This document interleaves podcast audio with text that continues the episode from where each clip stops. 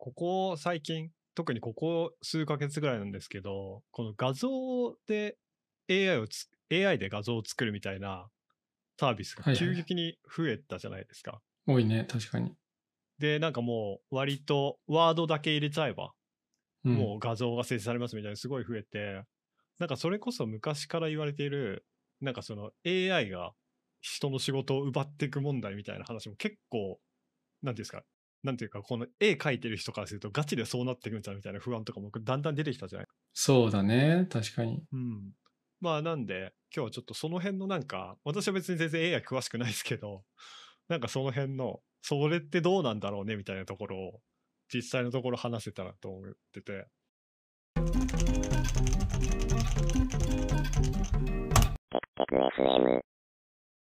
え、全然詳しくない二人がこんなこと話していいんですか？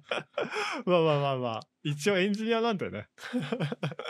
はい。で、なんか、最近、どんな AI サービスとかがあるのかなとかを、ちょっと、まあ、どんなサービスがあるかとかっていうか、どういうのがでどこで使われてるかってちょっと調べたんですけど、うん。なんかそもそもこの話をしようと思ったきっかけが、ちょっと前にツイッターで AI モデルっていうサービスがバズってて、うん。なんかこれが外国人の全身の姿とか顔とかを自動で生成するんで、この洋服の写真とかを、要は簡単に撮れますよみたいな、ファッションの。うんうん。わざわざ海外の人雇わないで、もう写真撮れますよっていうところで、なんか、こういうのは本当に、モデルの人とかがだんだんいなくなるんじゃないかみたいなことは結構言われてましたね。なるほどツイッねターとかで。もううん自分の身長と体重入れたら自分の体型っぽいのが出てきて、それに似合う洋服が選べるみたいな。まあ最終的にはそうなるでしょうね。もう本当に試着する必要がないみたいな状態とか絶対なるでしょうね。そのうち。えでもどうなんだろうなんかさ、かっこいい写真はニーズあると思うんだよね、僕は。はいはいはいはい。僕が写真好きなのもその辺あるんですけど、結局、なんかリアル、まあ写真もね、結局加工とかはするんで、ある程度の工数とか手間とかはかかるんだけど、とはいえ、なんか、そのモデルに、モデルさんがいなくなるみたいな、写真がなくなるみたいなことは僕はないと思っててうん、なんか、そこら辺、なんだろうな。ただ、例えばこういうポーズ撮ってほしいとか、後からこういうの見たかったな、みたいな、そういうのは結構あると思ってて、それをまあ生成してくれるとかだったら、ありっちゃありかもなと今思いました。なるほどね。まあなんか、それこそ、この人が着てるこの服着たいとか絶対ありますしね。うんうん。そうそうそう。割となんか写真というか、その人の生き様込みで好きになることっていうことは絶対にあるので、確かに写真を全部仕事を奪うっていうのは難しいかもしれないですね。そう考えると。うん。そうだと信じている。ね、もう架空の空間の写真でええやんってなる日が来るのかどうなのか。うん、そうっすね。まあでも私とかは、あんまりそんなに洋服とか詳しくないです。好きじゃないんで、割とまあうん誰でもいいかなって思っちゃう方ですね。うんうんうん。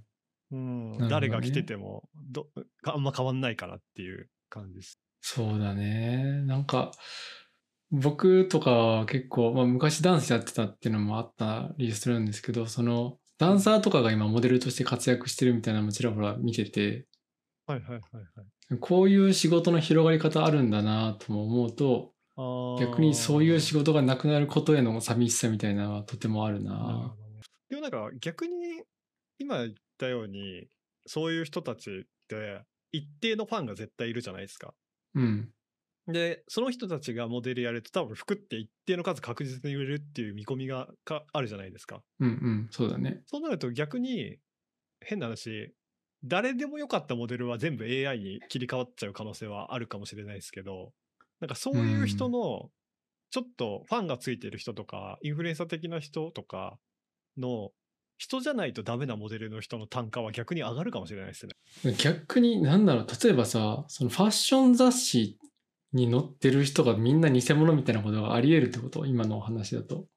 あだから最初に言ったさっきのあの AI モデルっていうサービスはまさにそんな感じでへ要はこれなんか、かサービス的に多分写真を撮って服着た人が写真を撮ってあと顔とかを多分全部合成してくれるみたいな感じっぽいんですよねうーん。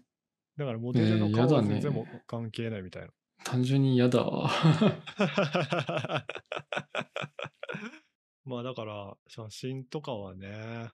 まあでもだって、それこそ、今って画像の加工アプリとかで簡単に景色とかも変えられたりもするじゃないですか。うんうん。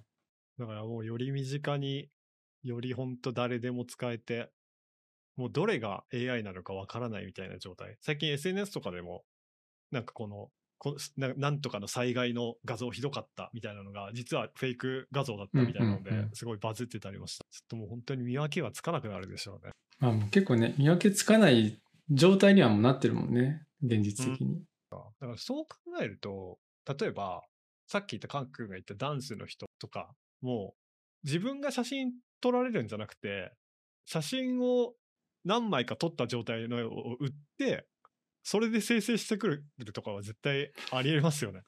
今後の未来的に。え、それ、それは意味あんの？ちょっとよくわかんないな、ニーズが。でもなんかだ、要はその人の顔さえ撮れてれば、あとは自分がそこに行って新しい服とか今後着ていく必要ないじゃないですか。年間契約とかで自分の顔を学習したものを全部売りますよっていうんで売って、あとはそのモデル撮った人が顔をあのき AI で変えるだけでもうその人は何もしないで1年間いろんな服着てる写真が出回るみたいなことははいはいはいなんか起こり得そうな気がしますね。なるほどね。えー、なんか違うな、想像してる未来と。いや、わかんないですけどね。でもめっちゃ、この、自分が稼働したくなくてお金だけ欲しいっていうニーズがある人にとってはめっちゃお互いウィンウィンな気がしますね。撮る側も撮影楽ですし。なんかちょっと思ったのが、その、僕結構服の試着好きなんですよ。試着して、なんか実際に自分の鏡で見て、あ、今まで買ったことないけどこんなんええやんみたいな感じで思って買うみたいな。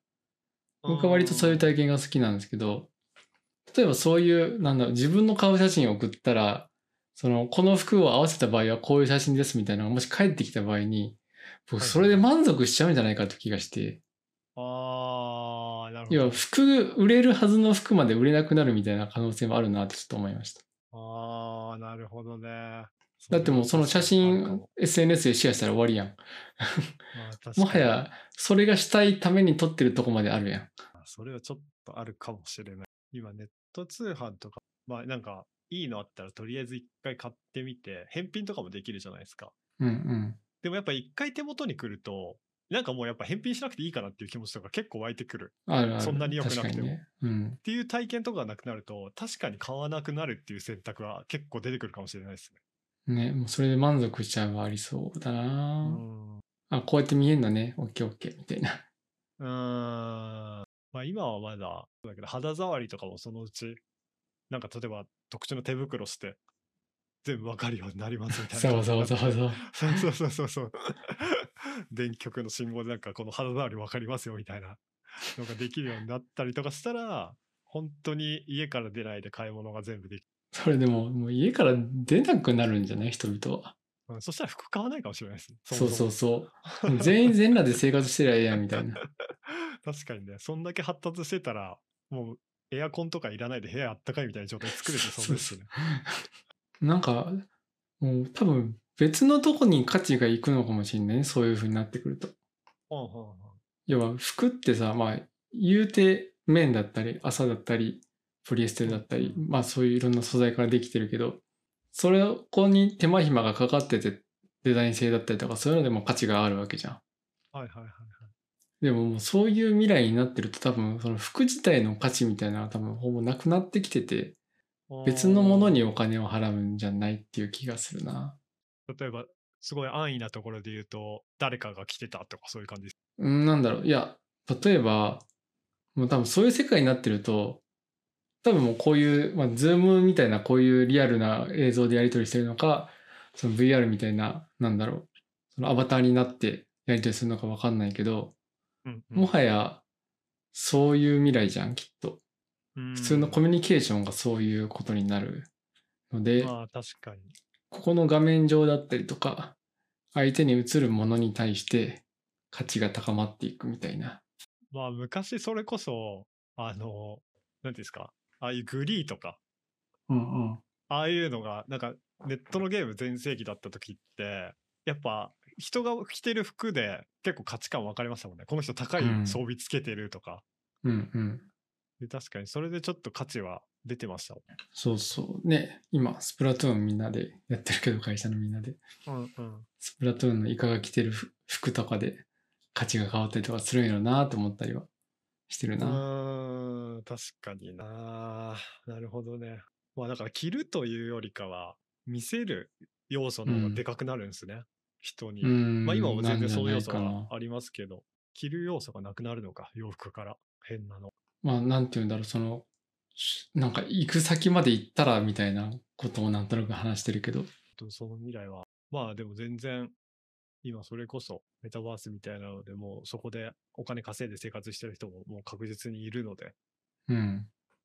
全然なくはない。むしろその人たちからしたら、まだそんな話してるのって思ってるのかもしれないですね。あの、うん AI が画像を生成する文脈、一番最初の話に戻るけど、はいはい。そっちで、なんか僕が、ああ、いい話だなと思ったのが、その、結局、人間が書くと大変な部分が、まあ、楽になるみたいなことじゃないですか、はいはい要は。だからまあ、漫画とかそういうコンテンツを作ってる人たちの、例えばキャラクターは自分で書くんだけど背景だけ作ってくれるとか、もはや自分のキャラの画風を学習してくれて、こういうポーズで書いてみたいなのを指示すると、うんもうそれっぽい画像が出してくれるみたいな。